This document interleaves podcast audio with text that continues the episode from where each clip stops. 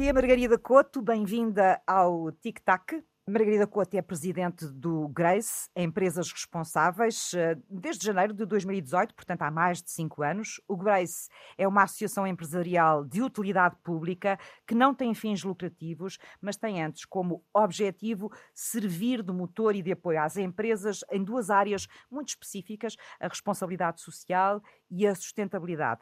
Margarida Couto é de formação jurista, tem uh, trabalhado muito as áreas da regulação económica, da economia social e dos direitos humanos e é diretora executiva da Fundação Vasco Vieira da Almeida, dedicada ao desenvolvimento da cidadania e da educação.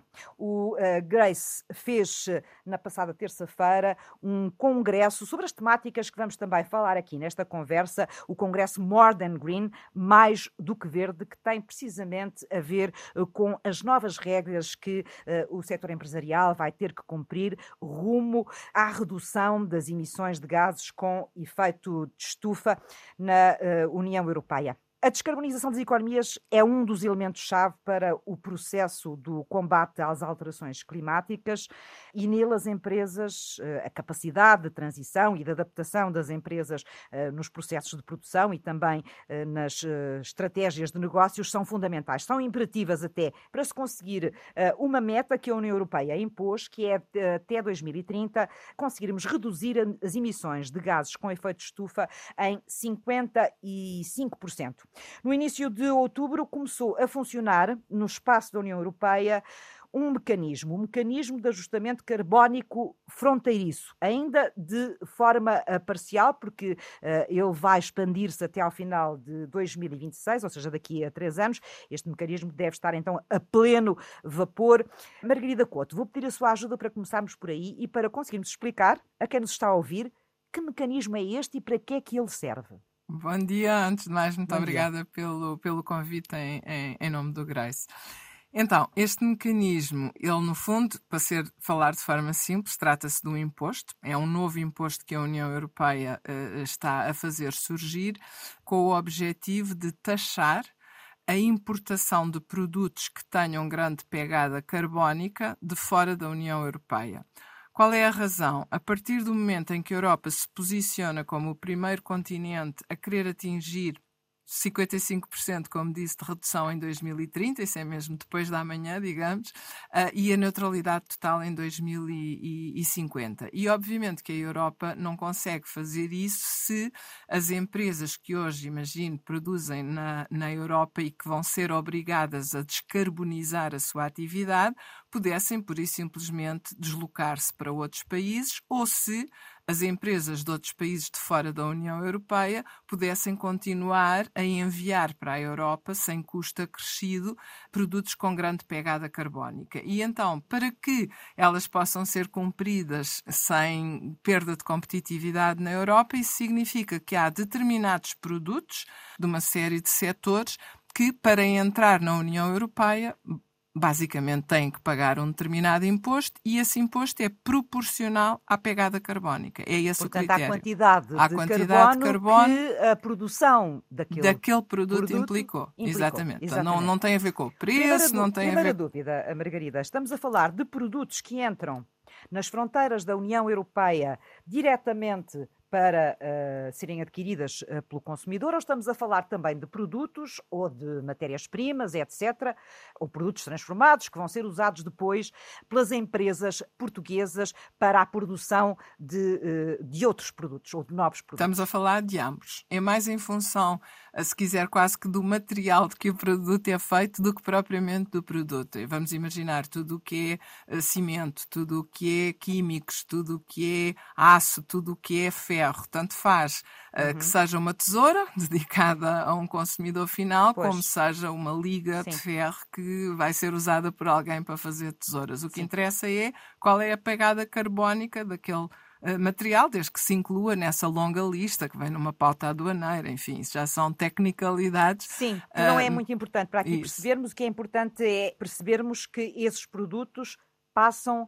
a, pagar uma taxa e essa taxa tem a ver, é proporcional à quantidade de emissões de carbono que foram produzidas no, na, na sua produção. Exatamente, uh, é isso mesmo. E vamos começar, ou começamos no dia 1 de outubro, por alguns setores ou por algumas, alguns produtos. O caso já falou de alguns deles: o cimento, o ferro, não é? Aço, alumínio, os fertilizantes também. Exatamente, a eletricidade. E o hidrogênio. E o hidrogênio, são, uh, as, as, as primeiras. Passam a ter então novas obrigações. E depois a lista há de ir crescendo. Sim, penso que já a partir do, do, próximo ano, depois haverá aqui, por exemplo, os produtos químicos, os plásticos também, Sim. não é?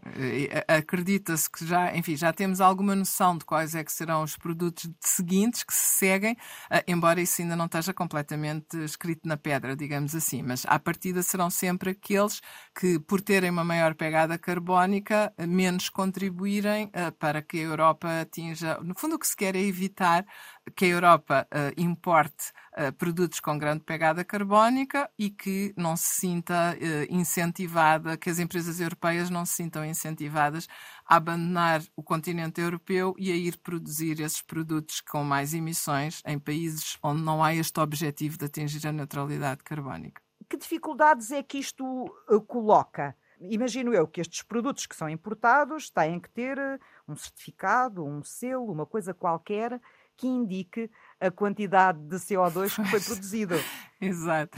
Ou seja, para definir o preço a pagar, não é? Exatamente. E por isso é que também há este período transitório, porque de facto é um paradigma muito diferente daquele a que estamos habituados e também não podemos pedir uh, às empresas e aos importadores que consigam interiorizar estas novas regras de uma assentada. E, portanto, nesta fase a obrigação é meramente uh, declarativa e até é dado, uh, digamos, a possibilidade de, se não, se, se não for possível ou, ou, ou se não for fácil, possível é sempre, mas se não for fácil uh, calcular a pegada carbónica daquele produto, uh, digamos que é assumido por defeito, vá, digamos assim, uh, que ele tem pelo menos a pegada carbónica X, pronto, que é uma pegada carbónica medida por alto. Desta forma, também a União Europeia faz aqui uma uniformização em termos de competitividade, digamos assim, porque não é possível que empresas lá de fora venham trazer produtos Exatamente. para aqui que não tenham as mesmas exigências, as mesmas regras às quais as empresas europeias vão estar sujeitas. Ora bem, é por isso exemplo. mesmo. Essa é uma das questões. Agora, há outras coisas muito importantes eh, que as empresas vão ter como obrigatórias eh, muito em breve. Elas vão ser obrigadas, por exemplo, estou a falar das empresas europeias, portanto das portuguesas também, a fazer relatórios de sustentabilidade, que é uma regra é imposta pela União Europeia para as empresas, como fazem os seus relatórios financeiros, financeiros. não é? Chama-se isso, e provavelmente quem nos ouve já leu, pelo menos esta sigla, ESG, ou ESG de gato. Exato. O que é que isto quer dizer, Margarida? Isto quer dizer que uh, o relatório de sustentabilidade passa a ter o mesmo grau de importância e de dignidade que o relatório financeiro e tem essas três letrinhas, essas três siglas. Porquê? Porque esse relato de sustentabilidade tem que cobrir as matérias do E, da sigla inglesa, Environment, portanto, matérias do ambiente, matérias sociais e matérias de governança. E isto porque se acredita que a sustentabilidade não é apenas um tema ambiental, a sustentabilidade não pode ser atingida uh, à custa das pessoas, portanto, o, o S do social, o social tanto é uh, os colaboradores de uma empresa como é a comunidade onde a empresa está inserida, porque no final do dia nós queremos salvar o planeta para as pessoas. Portanto, o S é muito importante. E, finalmente, porque o G de, de, de governança? Porque há uma crescente consciência de que uh, sem um bom governo, sem ética empresarial, sem integridade, sem se obter as coisas da forma certa, nada é sustentável. Mas se me puder dar um exemplo ou outro concreto, então, para as os mais óbvios. perceber exatamente Exato. que tipo de informações é que vão constar nestes relatórios, uh, talvez a gente consiga perceber melhor quem está fora deste ambiente, consiga uh, perceber melhor o que é que está aqui em causa. Então, assim, exemplos muito tangíveis para as pessoas perceberem. No E do ambiente, eu tenho, por exemplo, que comunicar qual é a minha pegada carbónica, logo tenho que a medir, e devo dizer qual é o meu plano para reduzir as minhas emissões de forma compatível com esse tal objetivo de reduzir as emissões em 55% até 2030 e desneutralizar até 2050. Não é a única informação, isto não é tudo apenas acerca de pegada carbónica ou de neutralidade carbónica ou de transição energética, mas é, um, é se calhar o exemplo mais tangível e que as pessoas compreendem uh, mais facilmente, apesar de ter a sua complexidade. No S, na ficha do S, eu vou, por exemplo, ter que dizer como é que eu trato os meus colaboradores, como é que eu trato a diversidade de género, uh, se eu tenho pay gap ou não, ou seja, se pago pior às mulheres do que pago aos homens, qual a percentagem de liderança, de, de diversidade na, na, na, liderança, etc. Portanto, tudo o que sejam indicadores relativo à forma como eu me relaciono com os meus colaboradores é algo que eu vou ter que reportar. No, no G, por exemplo, eu vou ter que dizer que políticas anticorrupção é que eu tenho, que mecanismos de uh, whistleblowing, ou seja, quando eu deteto uma fraude numa empresa, que mecanismos é que eu tenho de comunicar essa fraude e ter a certeza que ela é investigada? Ou seja, no fundo, o que é que a empresa está a fazer para assegurar que qualquer quebra de integridade é uhum. detectada, uhum. é comunicada, é investigada e é atalhada. Também não é a única coisa do G, Sim. mas é uma delas. É só para termos uma ideia. Há aí uma autovigilância que as empresas vão ter sobre Exatamente. elas próprias em relação a uma série de matérias que são completamente novas. É um caminho que se faz pela primeira vez. Esse caminho vai começar em janeiro de 2024 e vai ser gradual. Portanto, primeiro serão as áreas eh, financeiras, não é, do setor financeiro e as grandes empresas. Cotadas. Em 24 só se forem cotadas é que estão abrangidas. Sim. Depois, em 25, entram as grandes empresas, ou seja, uma empresa que cumpre dois de três critérios, ter mais de 250 trabalhadores, mais de 50 milhões de volume de vendas e mais de 25 milhões de ativos.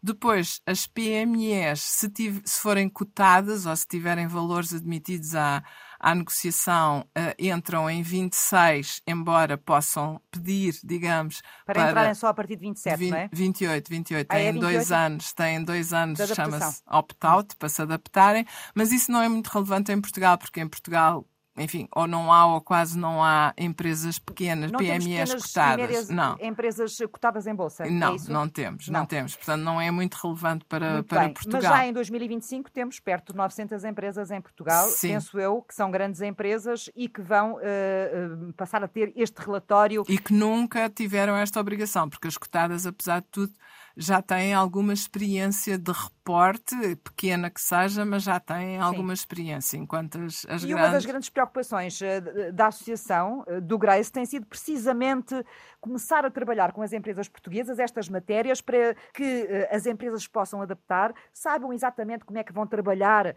com estes novos relatórios, como é que têm que os produzir, de forma a poderem adaptar a estratégia de negócio e a estratégia das, do seu trabalho ou do setor onde estão inseridas para estas uh, exigências novas que uh, vão ter. Foi isso também uh, que aconteceu, penso eu, essa discussão que aconteceu na terça-feira passada no Congresso More Than Green, ou mais do que verde. O que é que aconteceu neste Congresso e que ideias é que saíram, ou que preocupações é que saíram dele? O, o Congresso foi organizado muito com este objetivo de aumentar o grau de, de, de literacia, o grau de conhecimento das empresas portuguesas sobre todos estes temas, porque houve uma altura em que se acreditava que estes temas só diziam efetivamente respeito às empresas cotadas ou às grandes empresas e hoje é muito evidente que uh, se as PMEs não compreenderem que esta mudança está a ocorrer e não se adaptarem também, acabam por ficar para trás. Porque Sim. nós temos uh, 99,9%,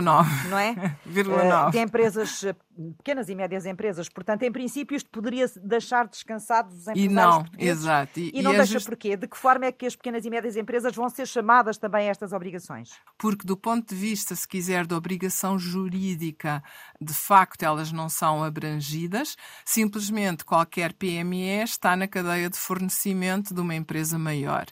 E uma empresa maior não consegue cumprir os seus objetivos de reporte de sustentabilidade se não der se não conseguir obter informação desde logo dos seus fornecedores. Portanto, se o meu fornecedor não me souber dizer qual é a sua própria pegada carbónica, eu não consigo cumprir os meus deveres de informação. As grandes empresas vai haver uma altura em que não se vão poder dar ao luxo, se porventura, de ter na sua cadeia de fornecimento PMEs que não estão a fazer esta jornada e que não têm, digamos assim, uma boa pontuação nesta informação. Porque o que é que acontece? Se eu, grande empresa, tenho que reduzir a minha pegada carbónica, eu não posso manter na minha cadeia de fornecimento durante muito tempo fornecedores que não estão disponíveis para reduzir a sua própria pegada carbónica. Porque quando eles não estão disponíveis para reduzir a deles, eu não consigo reduzir a minha. Uma coisa é compreender isto que me está aqui a explicar, este princípio. Outra coisa é, e agora como é que eu faço? Uh, e aí entra a questão da literacia. Tem havido formação para os empresários, para as pequenas e médias empresas conseguirem perceber como é que vão dar resposta a estas exigências? É menos do que deveria, sem dúvida, embora esteja a ser feito agora um grande esforço nesse, nesse sentido, nomeadamente a, a Secretaria de Estado da Internacionalização eh, está muito ativa nessa frente, embora mais focada nas PMEs exportadoras, porque as PMEs exportadoras estão presentes em mercados mais sofisticados, onde estes temas uh, já estão até porventura mais, mais avançados do que em Portugal. E depois, claro, o, o Grace e outras organizações procuram, na medida das suas possibilidades, organizar sessões de formação, Sim. capacitação. Eu peço desculpa, o meu tempo é curto e o assunto é interessante e é e é muito vasto. É verdade. Mas, eh, e portanto, eu ainda queria eh, fazer aqui algumas perguntas.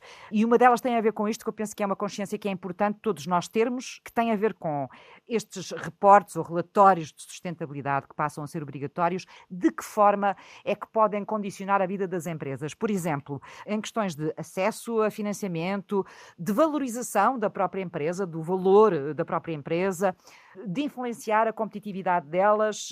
Qual é a importância deste relatório em todas estas questões? É uma importância absoluta porque as empresas vão ser avaliadas por esse relatório, ou seja, no, no final do dia vamos imaginar o acesso à banca, por exemplo, acesso ao financiamento. Os bancos também têm eles próprios uma pressão muito grande para, no fundo, colocarem o dinheiro, canalizarem o dinheiro para empresas sustentáveis, uma empresa que, através do seu relatório, consiga demonstrar que é mais sustentável, no E, no S e no G, à partida não só tem mais acesso a financiamento, como terá acesso, inclusive, a financiamento mais barato. Isto, no fundo, é um meio para atingir um fim. E a Europa pede às empresas que digam o que estão a fazer porque elas, para dizer o que estão a fazer, têm que fazer alguma sim, coisa, não é? Sim. Na verdade, este conceito da sustentabilidade aplicado às empresas, aplicado à máquina produtiva de uma forma geral, já tem uns anos, já vem do final dos anos 80. O John Elkington, eh, que esteve recentemente em Portugal e que é um consultor britânico, é um dos pais, ou é considerado um dos precursores eh, desta responsabilidade social e ambiental das empresas, pelo menos em relação às uh, grandes empresas. Ele acha até, vai um bocadinho mais longe, acha até que esta questão da sustentabilidade, quando as empresas a puserem em prática a todo vapor, vamos até mudar o capitalismo, não é? Queremos um capitalismo mais diferente. Consciente. O, o, que ele chama o capitalismo regenerativo. Uh, estamos perante ideias que vão ser disruptivas ou estão a ser disruptivas ou não? Qual é a sua opinião, eh, a sua visão sobre isto? Eu sou uma otimista, senão também não estava na presidência do, do Grace e acredito, e acredito que sim. Ou seja, eu acredito que há um, novo, há um novo paradigma, o papel das empresas na sociedade mudou e as empresas que não mudarem eh, vão perder o seu papel, vão perder aquilo que se chama a licença para operar, se quiser, ou a licença social para operar. E, portanto, a partir do momento em que há uma consciência aguda de que não é possível manter a competitividade se não desenvolvermos a nossa atividade dentro dos limites do planeta, porque nós não podemos uh, exaurir os recursos das gerações uh, futuras, digamos assim, é algo que deixa de ser tolerado desde logo por estas novas gerações, e hoje assiste-se muito a isso. Há, há, há inclusive uh, colaboradores que abandonam determinadas empresas porque não se revêem justamente no seu posicionamento, na sua forma de, de operar com desrespeito pelos limites do planeta, com desrespeito pelos limites das pessoas e dos colaboradores. Tudo isso são temas que antes eram vistos um bocadinho como laterais, desde que a empresa tivesse lucro, não era muito relevante como é que o obtinha. Nada nesta agenda é contra o lucro, simplesmente os lucros não são todos iguais. Ou seja, um lucro obtido com respeito pelos limites de, do planeta e pelas pessoas, obviamente não pode ter o mesmo valor valor do que um lucro uh, obtido com violação de direitos humanos uh, e com uh, exaustão dos Não falamos aqui porque era impossível falar em tudo, mas estes relatórios têm um grande foco nos direitos humanos. Exatamente, e na questão do trabalho de escravo e dos produtos feitos com a exploração infantil, trabalho, é? trabalho forçado, Exatamente. tudo isso. De qualquer maneira, o Elkington diz que mesmo se cumpra esta agenda ESG de que estamos aqui a falar nos próximos 30 anos, isso não nos vai salvar, ou seja, não chega, não é? Não chega. É preciso fazer. Mas são, são as empresas que forem mais longe que também vão ser as mais competitivas e vão ser, digamos assim, mais compensadas por fazerem essa milha extra. Qual é, em seu entender, a maior uh, dificuldade neste momento de, das empresas portuguesas nesta matéria? O que é que é preciso ultrapassar? Qual é o grande obstáculo? A maior dificuldade, eu, eu acho que isso não é específico de Portugal, o tecido empresarial na Europa toda é feito sobretudo de PMEs, como, enfim, varia de país para país entre 99 e 99,9, que é o nosso caso, e as PMEs têm menos recursos. Pedir às PMEs que, eh, sem recursos financeiros, recursos humanos, consigam fazer esta viagem de forma acelerada é desafiante. Também há detratores deste modelo, do ESG. Certo. Considerando que ele vai morrer uh, rapidamente e que não vai ter uh, sucesso. Como é que olha para os argumentos uh, de quem critica este modelo e de considerar que ele vai ter pouco sucesso? Eu uh, acho que é muito importante haver pontos de vista diferentes e, e, e, não sou nada partidária de narrativas únicas e, portanto, ainda bem que há pessoas que pensam assim, porque eu acho que é destas discussões que se mantêm as coisas dentro de um, de um patamar positivo e não, enfim, de um caminho único, porque não, não gosto de caminhos únicos. No entanto, o que eu sinto é muito simples. As novas gerações sentem uma ameaça existencial em relação a este tema e as novas gerações são aquelas que vão estar ao comando das empresas empresas, daqui a uns anos, não são muitos, que vão passar a votar com o seu bolso. Os chamados millennials já votam com o bolso, no sentido em que fazem escolhas em que a sustentabilidade já é um critério e a geração que se lhes segue mais o fará. Ah, e, portanto, acreditar que gerações que sentem este tema do planeta, digamos, da ameaça ao planeta, como um tema existencial, coisa que a minha geração não sentia, e acreditar que eles vão abrir mão do seu futuro e do futuro dos seus filhos, eu acho que é uma ilusão. Como sempre, será a transição geracional que vai reescrever o novo contrato social e no novo contrato social uma empresa que não faça este caminho não vai ter licença para operar.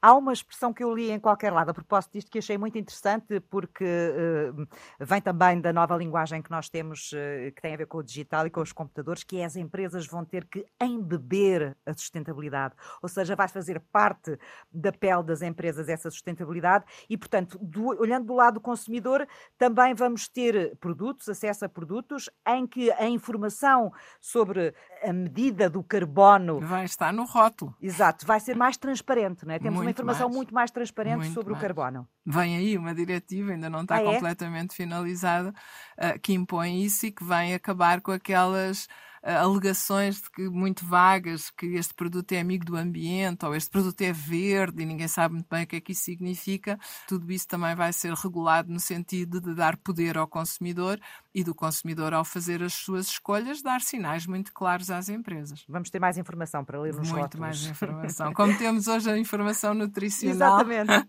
que aqui também há 30 anos não tínhamos. Margarida Couto, foi um prazer falar consigo. Muito obrigada por ter vindo ao TikTok. Eu é que agradeço em nome da Grace. Muito obrigada.